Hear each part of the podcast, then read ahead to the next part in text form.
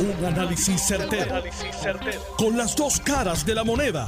Donde los que saben no tienen miedo a venir. tienen miedo a venir. Esto es el podcast de Análisis 630 con Enrique Quique Cruz. Yo he ido recopilando más información y más información y más información. Está confirmado por varias fuentes que Anthony Maceira, esto ya ustedes lo saben, él fue a los federales. Pero antes de él haber ido a los federales, él fue a otro sitio y no le hicieron caso. No solamente eso, lo dejaron solo en el camino, pero él siguió para adelante. Y en el camino se llevó una sorpresa, pero esa la estoy corroborando. Y Dios mío, y esto no para aquí, esto va a seguir, va a seguir va a seguir.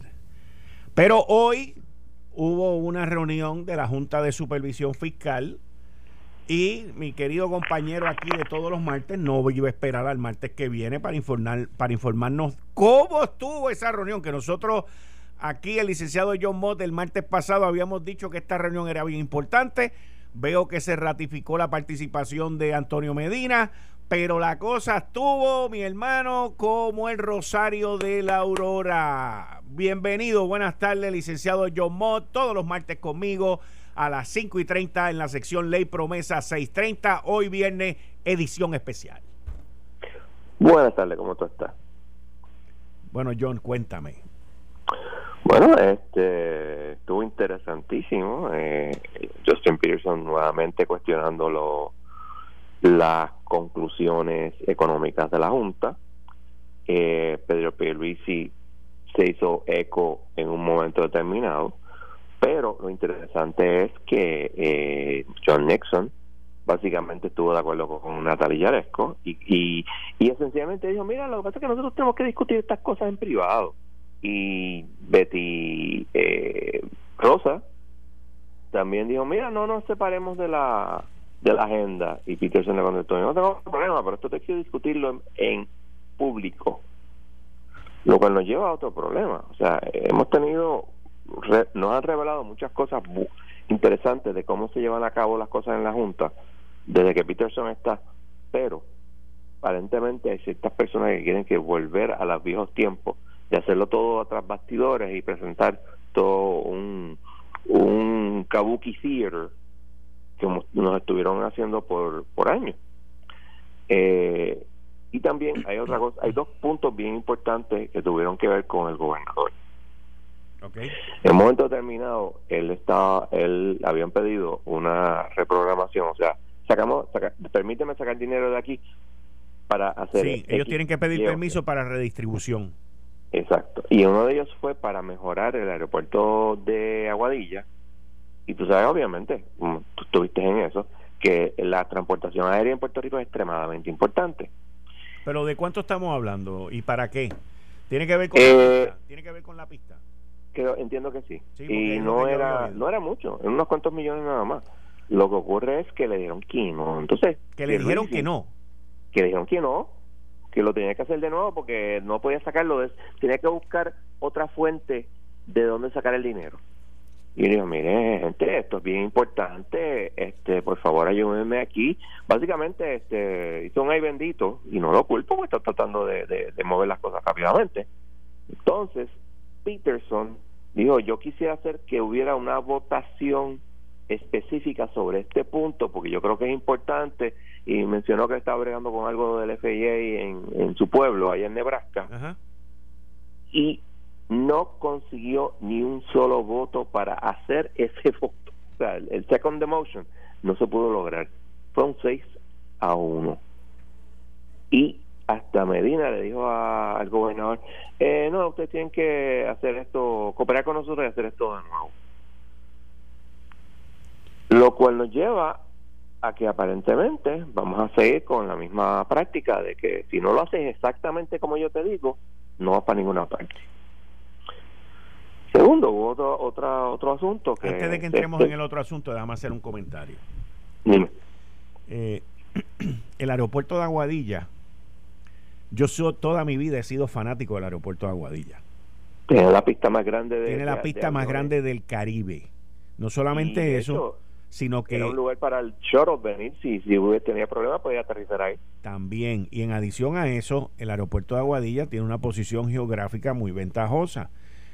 Cuando yo estuve en 1990 en American Airlines, yo empujé y lo logramos bajo la administración de Rafael Hernández Colón el comenzar a volar a Aguadilla. Yo siempre, toda mi vida he creído en ese aeropuerto. Volamos ahí de Nueva York y de Miami. Y también volamos a Mercedita en Ponce. Ese aeropuerto en específico, el de Aguadilla, tiene un potencial brutal que nunca se ha podido eh, desplegar o, o aprovechar por cuestiones, inclusive hay, hay municipios que están pidiendo que yo quiero que me den a mí el aeropuerto de Aguadilla. Mire, eso no puede suceder. O sea, es un aeropuerto que está bajo, bajo la, lo que llaman Parts 139, creo que es del FAA, y el Estado tiene que mantener los principales aeropuertos de la isla, que son San Juan, obviamente, y Aguadilla. Pero eh, e, estas cosas que son minucia, by the way, porque estamos hablando de minucia, eh, no deberían de retrasarse y de ser una bola de humo y un impedimento en una reunión como esta. O sea, pero nada. Yo estoy de acuerdo contigo. Sigue, sigue, sigue. No, yo estoy de acuerdo 100% contigo. O sea, estamos hablando de desarrollo económico, que es lo único que la Junta en realidad no ha estado eh, empujando mucho. En adición, a eso, en adición a eso, bajo la administración de Obama y Alejandro García Padilla, aquí se trajo a la gente de Lufthansa que montaron ahí un hangar para reparar aviones y una inversión multimillonaria que hizo el gobierno de Puerto Rico para traerse esa compañía para acá, empujada por Obama, y no podemos perderla tampoco por este tipo de cosas, porque todas estas cosas inciden en que las inversiones y lo que ya tenemos se vaya. Eso es un punto muy bueno y muy válido, pero volvemos. La Junta le dijo que no. Eso fue categórico y el único que estuvo tratando de ayudar a, a, a fue Peterson, irónicamente. Irónicamente. Pero pues, entonces, este, lo segundo fue que nos enteramos ahora que aún después de que el año pasado descubrimos que habían gastado 80 millones desde el 2007 al 2020 en pagar gente que no trabaja para el Departamento de Educación y que la Junta dijo, mira, tú tienes que eh, establecer este procedimiento. Todavía no lo han establecido. ¿Por qué le tienen miedo a los sindicatos, John? Pero bueno, estamos hablando de millones de dólares que se van por, la borda, tú sabes. No sé, eso, eso lo hemos denunciado en innumerables ocasiones. Y en esa, pues tengo que darle la razón a la Junta. O sea, le dicen, mira, este, tú me pediste una prórroga, te la di, pero no te voy a dar otra. Porque, o sea, me están dando las mismas razones que me diste la vez anterior. Y pues Luis no estuvo muy contento con eso. Aparentemente su secretaria de Educación no se lo dijo y, vio eso como una sorpresa. O sea que, pero tengo entendido que hubo esa sorpresa y hubo otra sorpresa más, hubo algo que él ordenó a Omar Marrero hacer, por lo que vi así. Bueno, sí, pero lo que, lo, y eso es una buena idea lo que, lo que está diciendo. Él lo que dijo fue, Omar Marrero, por favor, vamos a hacer una reunión con la Junta para ver cómo we streamline, cómo hacemos esto mejor, el asunto de pedir lo, el, el reprogramming of money. y eso es que eso se hace todos los días. Además, mira, yo te voy a decir una cosa. Digo, cuando yo trabajaba en la empresa privada y, y tu jefe venía para algo, yo arreglaba todo antes de que el tipo llegara y cuando el tipo llegara, mira, aquello era bien smooth, aquello corría pero como un reloj. Si tu, si tu jefe, que es el gobernador, ese es tu jefe, va para una reunión como esta, tú tenías que haber planchado lo máximo y, y, y ya el gobernador saber que él fuera allí para lucir bien. No para dar instrucciones de que yo vaya a hacer algo. A mí me pasó una cosa como así, de hecho, me metían un mordisco que me arrancaban la oreja. Yo estoy seguro que la Secretaría de, de Educación no va a estar muy contenta en estos días, porque vuelvo a decir con toda razón, le va a estar cuestionando cómo tú me vas a hacer esto, qué, qué es lo que está pasando y pues este él dijo que eso se va a resolver. Y lo dijo categóricamente obviamente no va a go back on his word así que algo se hará en el departamento de educación. Y pues si son los sindicatos los que supuestamente tienen miedo pues yo diría lo contrario. Bro yo estoy salvando los chavos a ti no vengas con vainas ahora. Pero veremos. Ah, otra cosa muy importante, esto salió durante las entrevistas, no la entrevista, conferencia de prensa. Nuevamente le preguntaron a Yaresco sobre la eh, el contrato de Luma. Ella dijo, nosotros estamos eh, mirando el contrato, nosotros no hemos encontrado nada malo. Y lo, en la premisa articulada es, esto se queda a menos que encuentren algo escandalosamente mal. O sea, que todo ese empuje de la legislatura, del gobierno, del, de los sindicatos de cancelar el contrato, yo lo dudo mucho. Yo dudo mucho que eso proceda. Porque no veo a la Junta eh, inclinada a cambiar las cosas y volver a empezar, cuando llevan como tres años en este proceso. Sí.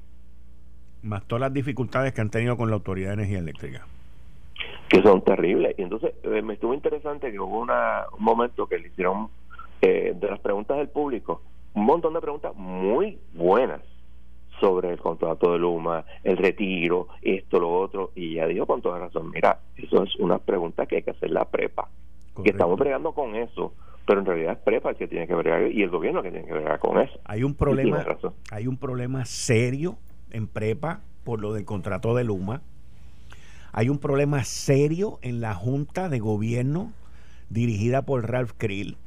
Hay un problema serio con los subdirectores que fueron los que aprobaron esto y manejaron el, la parte del contrato y ahora ninguno sabe dónde están y el tostón le ha tocado a esta administración. Así de sencillo es esto. Y mira el contrato, yo yo me, yo sí puedo decir que yo me leí ese contrato. Yo encuentro un contrato difícil, complicado, etcétera, etcétera, pero es que esto es una situación difícil. Sea, tú no, o sea, el, energizar todo Puerto Rico, que es lo que estamos hablando, no es sencillo.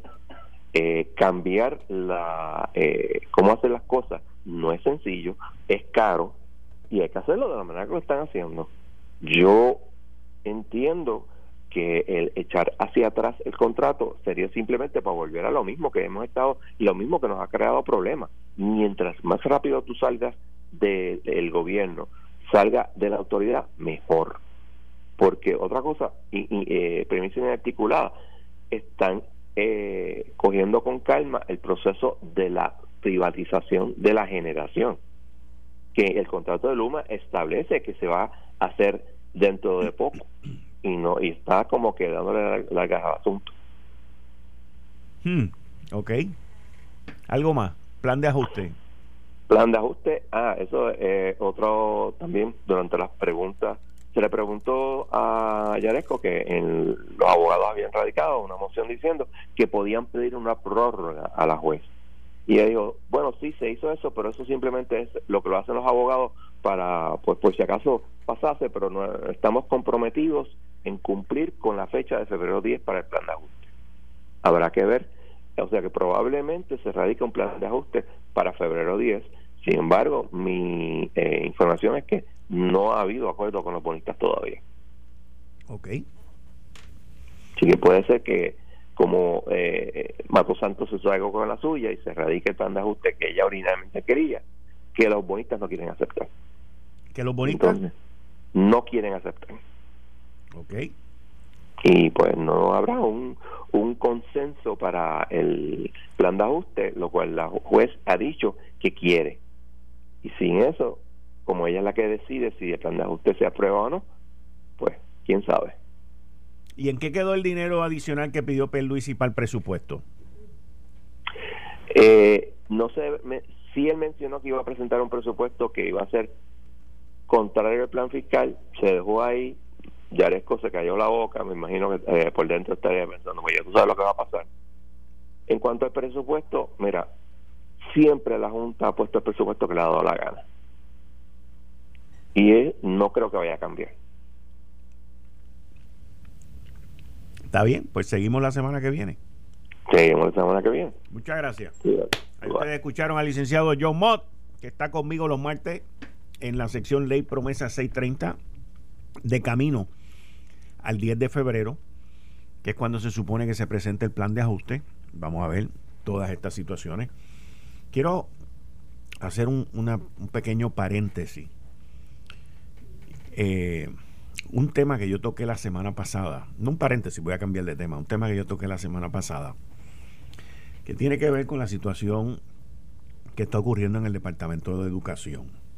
Como ustedes escucharon a John Mott, hubo una situación que surgió hoy con la secretaria de Educación, Elba Ponte Santo, y el dinero que se está perdiendo en el Departamento de Educación por no tener un sistema de lo que se llama Time and Attendance. Es un sistema donde usted poncha con el dedo o con los ojos, con la, con, la iris de sus ojos, su identificación y usted viene y poncha y el que no va a trabajar no cobra. Estos números ya habían salido anteriormente. El issue es que no se ha arreglado. Tengo que decirles, porque uno tiene que ser justo en estas cosas, esta señora acaba, lo que lleva allí son dos semanas. Y tiene 20 mil problemas que le dejaron anteriormente. Es uno de de los miembros del gabinete de Pedro Pierluisi que le dejaron muchos bolletes encima.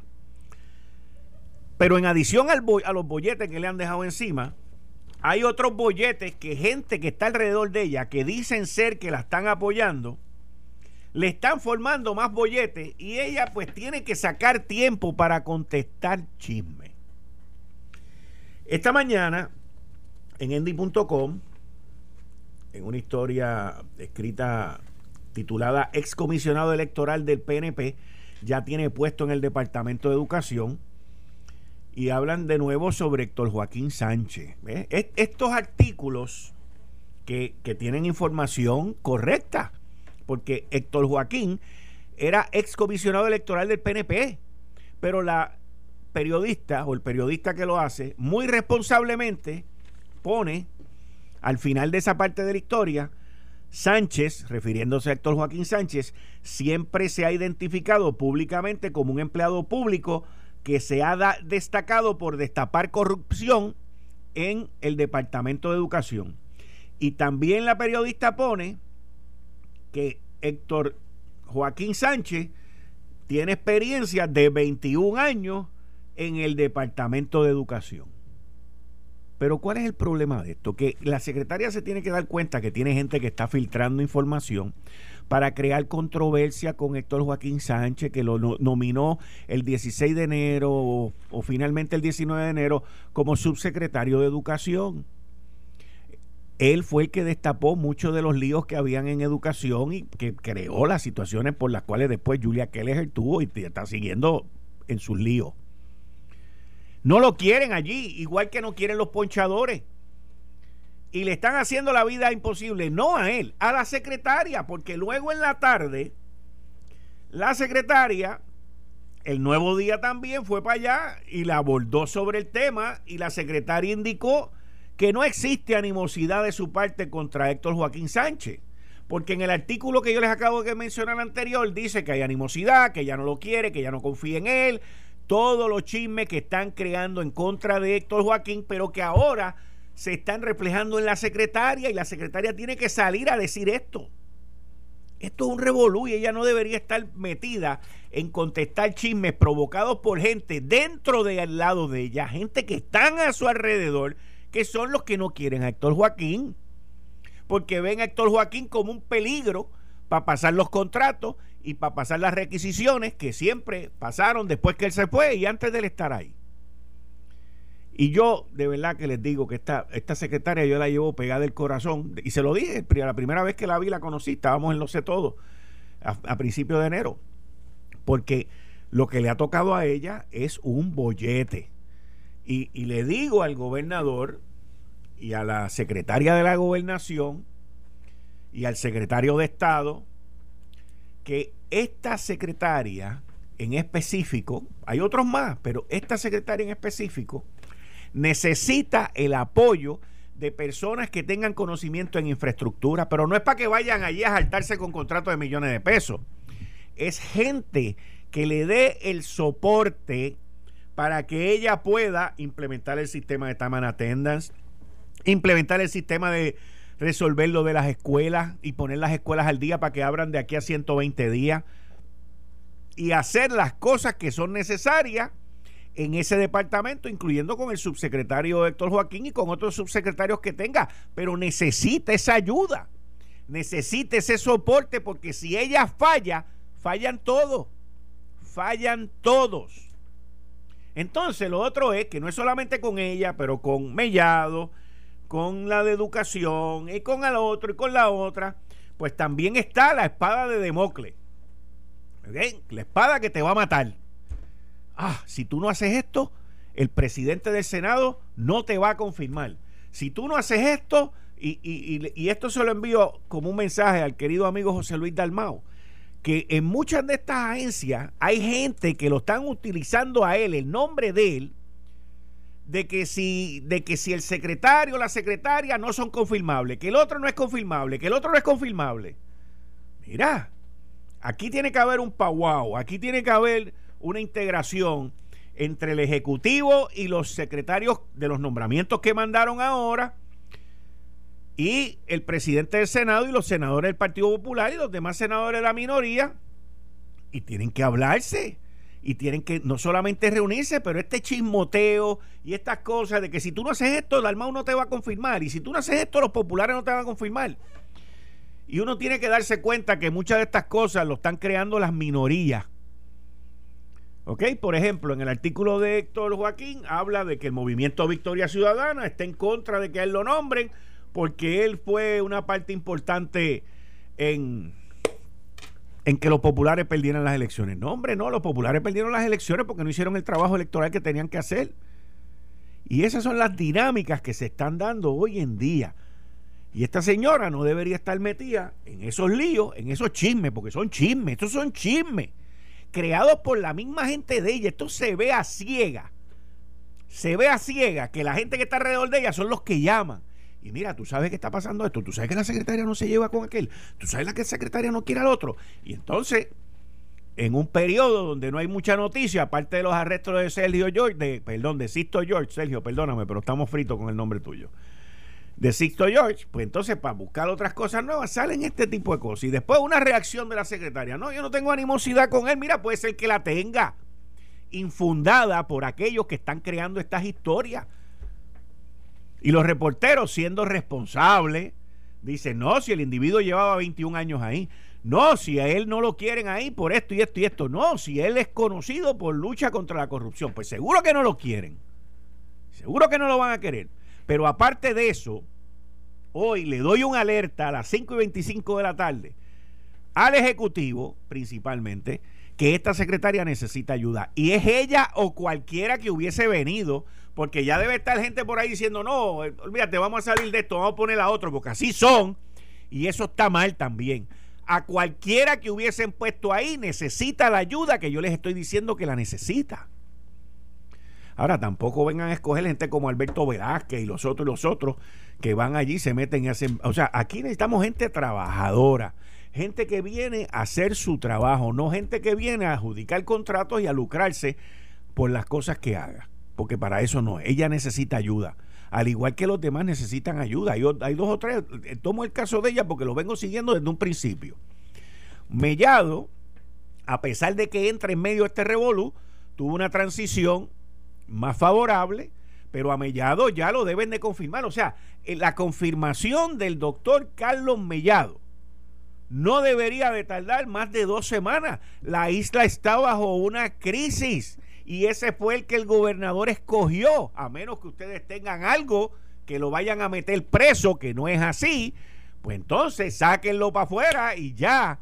Pero si aquí no hay nada, aparte de chismes y aparte de entorpecer la labor que es necesaria por la salud de Puerto Rico, si usted me pregunta a mí hoy, hoy, el nombramiento más importante para confirmación en Puerto Rico no es el secretario de Estado, aunque es una posición muy importante, porque es el segundo en términos constitucionales, es el del secretario de salud, señores.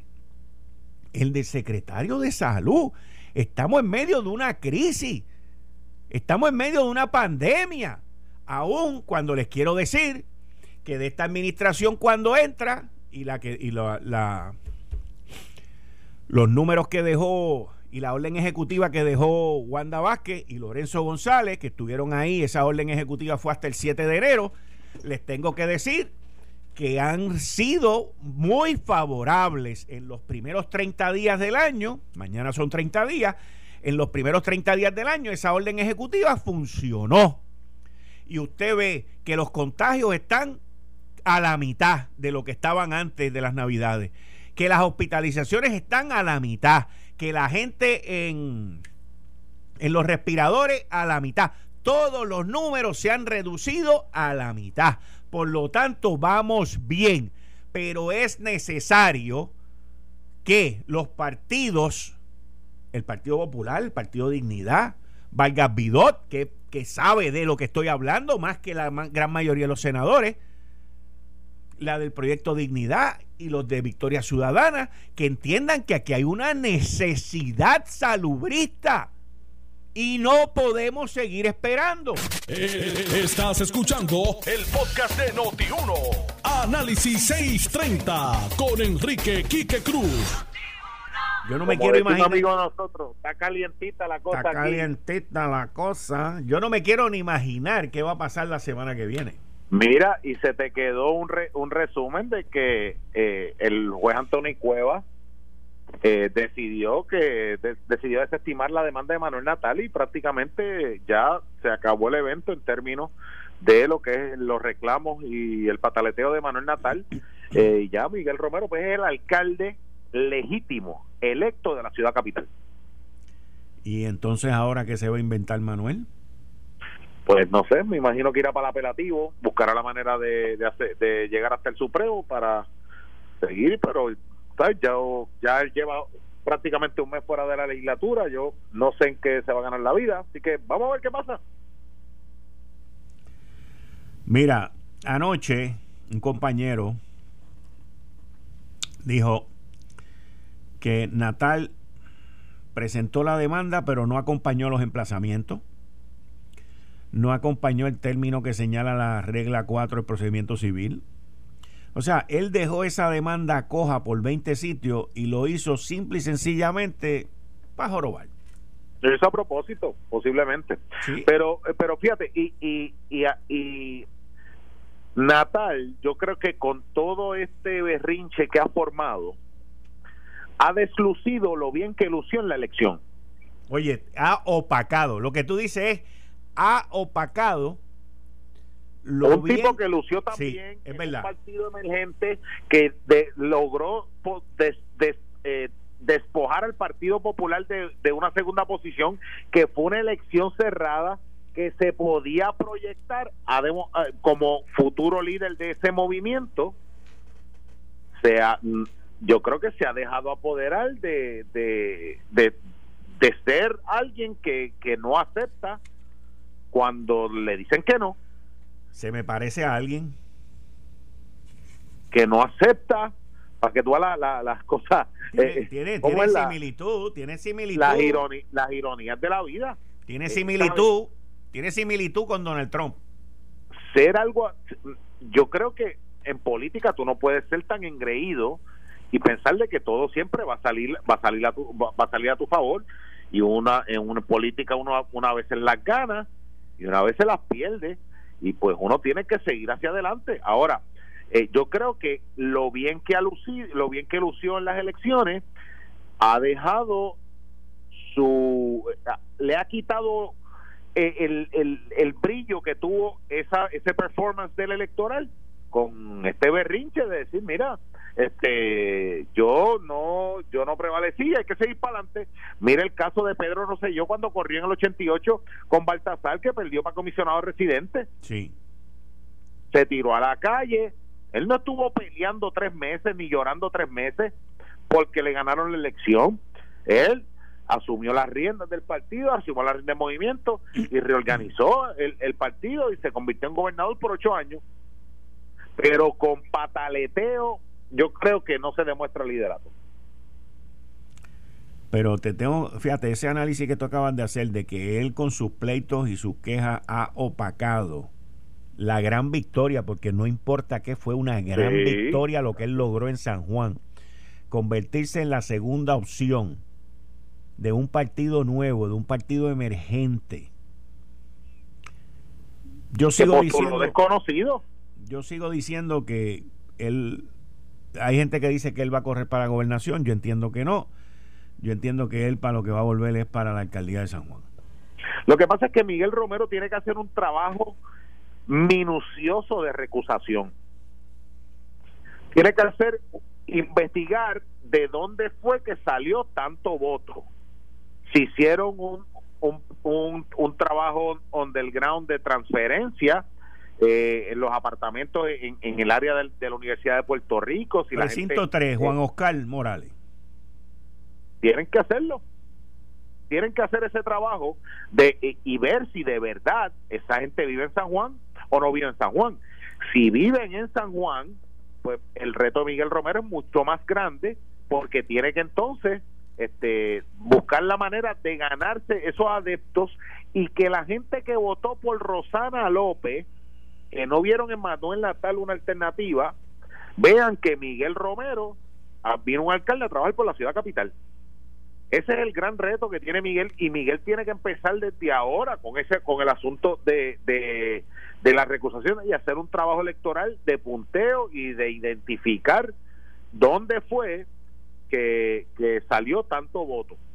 Como lo tenía Manuel Natal, porque Manuel Natal tenía punteo. Manuel Natal tenía eso al chavo. Pues yo recuerdo la noche de la elección que él decía, no se preocupen que yo voy a ganar. No se preocupen que yo voy a ganar. Él no contaba con, con, con la contraparte del voto adelantado, que fue lo que lo mató a él.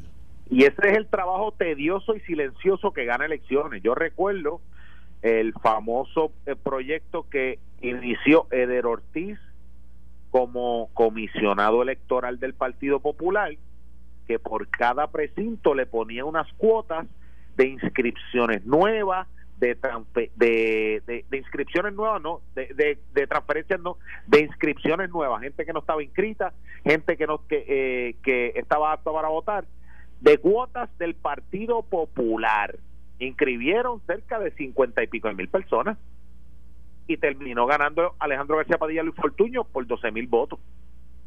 Pero ese trabajo es tedioso, es un trabajo que hay que darle follow up porque tú no puedes contar con que el presidente de unidad, sí, yo inscribí tres personas hoy, ok, pues ¿dónde están las tres personas que inscribiste? Déjame verlas, déjame, déjame cotejar. Y ese trabajo es el tedioso, que no es el de caravana, que no es el de eh, el, el, el que tiene mucha fanfarria, pero es el que gana elecciones. ¿Por qué tú crees que Edwin Mundo lo quieren tanto en el PNP? Porque mira que Edwin ha estado, tiene cicatrices de guerra, pero Edwin está todo el tiempo pendiente al asunto electoral, porque el asunto electoral es lo que te gana elecciones. Mira, yo te puedo hablar de municipios que los partidos los dan por perdidos y ponen a y ponen a transferir a municipios adyacentes que tienen más oportunidad. O sea que eso es uso y costumbre.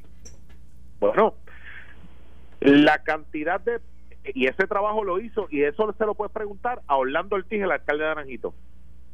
La cantidad de populares que vivían en Bayamón, que el día de las elecciones subían a Naranjito a votar porque saben que en Bayamón era un voto perdido para el Partido Popular, mantuvo al Partido Popular en el poder por muchísimos años. Y Orlando tuvo que fajarse tres cuatrenios haciendo ese trabajo electoral, identificando, porque las recusaciones, eso es un trabajo tedioso que hay que llevarlo al tribunal y cuesta muchísimo dinero. Pero ese trabajo electoral hay que hacerlo. y que Cruz no vive aquí, pues aquí que Cruz hay que recusarlo. Pues entonces, ese proceso de punteo, de monitoreo, todo ese tipo de cosas, es demasiado tedioso, pero es el que logra ganar elecciones y cambiar pueblo. Que mira, Orlando Ortiz ya lleva cuatro cuadrenes, va para el cuarto cuadrenio ya.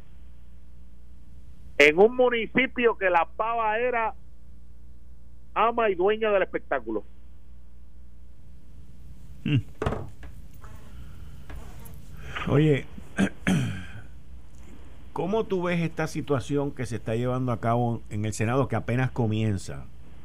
Pero ya el lunes, entre lunes y martes, ya el martes ya estamos hablando del gobierno que lleva 30 días. Pero ¿cómo tú ves la parte de la confirmación específicamente Departamento de Salud, Departamento de Educación, y Departamento de Seguridad, que se formó un medio lío este fin de semana. Y estoy hablando de las tres áreas más importantes ahora mismo en nuestra sociedad. Salud, educación y la seguridad. Yo creo que el Senado de Puerto Rico, la primera figura que deben confirmar es al secretario de Salud, Carlos Mellado, porque estamos en medio de una pandemia y él tiene que estar... La confirmación no puede ser un dolor de cabeza eh, más para el secretario de Salud y yo creo que Carlos Mellado tiene los votos para ser confirmado. Esa para mí debe ser la primera. El asunto de la secretaria de Educación. La secretaria de Educación tiene un gran reto y es la meta que puso el gobernador de Puerto Rico para comenzar las clases presenciales el próximo, a principios de marzo próximo. Creo que eso no se va a dar. Bueno, todo, todo eso no se va a dar, pero si se ponen a hacer cambios porque está, ah, estamos sí, sí, sí, sí. se ponen a hacer cambio y no le dan continuidad a proyectos que están corriendo en términos de la infraestructura y planta física que es medular, porque Quique, los padres te paralizan una escuela porque hay una peste que está saliendo de la trampa de grasa del comedor. Ahora tenemos el hecho de columna corta y tenemos el hecho de la pandemia. Así que el comienzo de las clases presenciales es el gran reto y la secretaria no se puede dar el lujo que en medio de la confirmación, porque hay, hay agencias que la van a dejar para que siga, para que darle tiempo, darle gabela, para que metan las patas. Sí. Porque la luna de miel se acaba ya mismo. Pero mira, Gary, ahora que tú estás hablando de eso, que es lo que el gobernador Pedro Pierluisi ha dicho, hoy en el Wall Street Journal sale un artículo escrito por Jennifer Calfas que dice cómo reabrir las escuelas. Los oficiales están tratando de, traer este, incentivos económicos en conjunto con amenazas. Entonces te dice, en un esfuerzo para que los niños salgan de las salas y los comedores de las casas y se vayan para los salones, el presidente Biden y el Congreso de los Estados Unidos han comenzado a empujar incentivos económicos, al igual que amenazas de cortarle fondos a aquellos distritos escolares que abran las puertas. Y entonces te dice, Mr. Biden, el presidente, se ha comprometido a reabrir de kindergarten a octavo grado en los primeros 100 días con una propuesta de 130 mil millones de dólares en fondos federales para medidas de protección y seguridad. California, su gobernador Gavin Newsom, que California ha sido uno de los estados que más duro le han dado en lo de la pandemia, propuso que necesitaba 2 mil millones de dólares para los distritos y el personal de docente. Los eh, congresistas en los estados de Utah y Tennessee han propuesto eh, eh, resoluciones y leyes que puedan resultar en recortar fondos federales a los distritos que no ofrezcan clase person to person, de cara a cara. Así que, pero por otro lado te tengo que decir que aun cuando el gobernador quiere que esto comience en marzo, aun cuando Biden también quiere que esto sea en marzo, tienen que ambos van a entender que con el atraso que ha habido de las vacunas, que se supone que ya para la semana que viene el, empuje de las vacunas vuelva, pues entonces esto vuelva a recuperar, pero dudo muy muy claramente que esto se pueda lograr en marzo. Yo personalmente lo veo para después de Semana Santa, pero también te digo que veo que en junio y en julio van, van a haber clases. Puede ser, puede ser que en junio, y julio hayan, abran, abran las clases, pero a eso le tienes que sumar que Puerto Rico tiene el asunto de las columnas cortas y las escuelas del sur, que prácticamente un tercio de la isla tiene escuelas con, con serios problemas de infraestructura. Y a eso súmale que el problema básico y fundamental que tenemos nosotros ahora mismo es la cantidad de vacunas que no están llegando. Quique, aquí se formó un caos con el PUA y para el PUA cualificaron 300 mil personas. Aquí se quiere vacunar más de 2 millones de personas. Y no hay no hay call center, no hay alternativa que tú puedas presentar que pueda controlar esa ese desespero que tiene la gente por vacunarse. Por, por ende, eh, las vacunas tienen que ser fundamentales en esto y más, otro, otra cosa que no, hemos, que no hemos hablado, la cepa esta nueva que convierte a los niños en portadores y mucho más contagiosos. Y súmale que a los menores de 16 años no los puede vacunar. Sin embargo, Fauci dijo hoy que él espera para el verano comenzar a vacunar a los menores de 16 años. La razón primordial por la cual no se vacunaron a los menores de 16 años era porque no eran de alto riesgo y no había el suplido de vacunas. Eso, esa es la realidad. No es porque no les se beneficie o les haga daño. Pero hoy, el doctor Fauci. Básicamente en de bichuela, porque a los nenes lo que le da como una monga. Correcto. Y el sistema, yo, le, yo leí mucho de esto, el sistema inmunológico de los niños, como en un metabolismo mucho más rápido, y quiero que estemos claros, lo que estoy diciendo es lo que yo leo y entiendo, yo no soy médico un metabolismo mucho más rápido que el tuyo y el mío. Correcto, y un, y un sistema inmunológico que los protege a ellos muchísimo más rápido que a nosotros. Por lo tanto, todo eso se toma en consideración ante la falta de vacunas y el, el, suplido de las vacunas. Pero mira, esta semana pasada, la farmacéutica francesa Sanofi, que, que estuvo tratando de desarrollar una vacuna y se dieron por vencido porque fracasó la vacuna, hizo un acuerdo con la gente, creo que fue de Pfizer o de Moderna, de hacerle en su fábrica 100 millones de vacunas. Y ahí es donde Estados Unidos viene y compra para meterle 100 millones de vacunas más. Pero es por una competencia que de momento dijo, bueno, pues ya que yo no tengo vacuna, vamos a producirla y le van a pagar un billete, porque los Estados Unidos es quien está pagando por todo esto. Sí, y por, y, por, y por la fábrica a producir Johnson Johnson ya este está a punto de caramelo sacar la vacuna que es de una sola dosis también eh, que aunque es 70 75 por ciento eh, efectiva eh, pero la realidad es que la mayoría de las vacunas allá afuera lo que tiene un 60 por ciento efectividad también o sea yo creo que estamos en un proceso que que yo creo que cuando más hay que cuidarse es ahora porque estamos a la idea, a punto de caramelo. Gracias a Dios Puerto Rico pudo pasar, sobrepasar la, la situación de los hospitales, de que no colapsó el sistema de salud.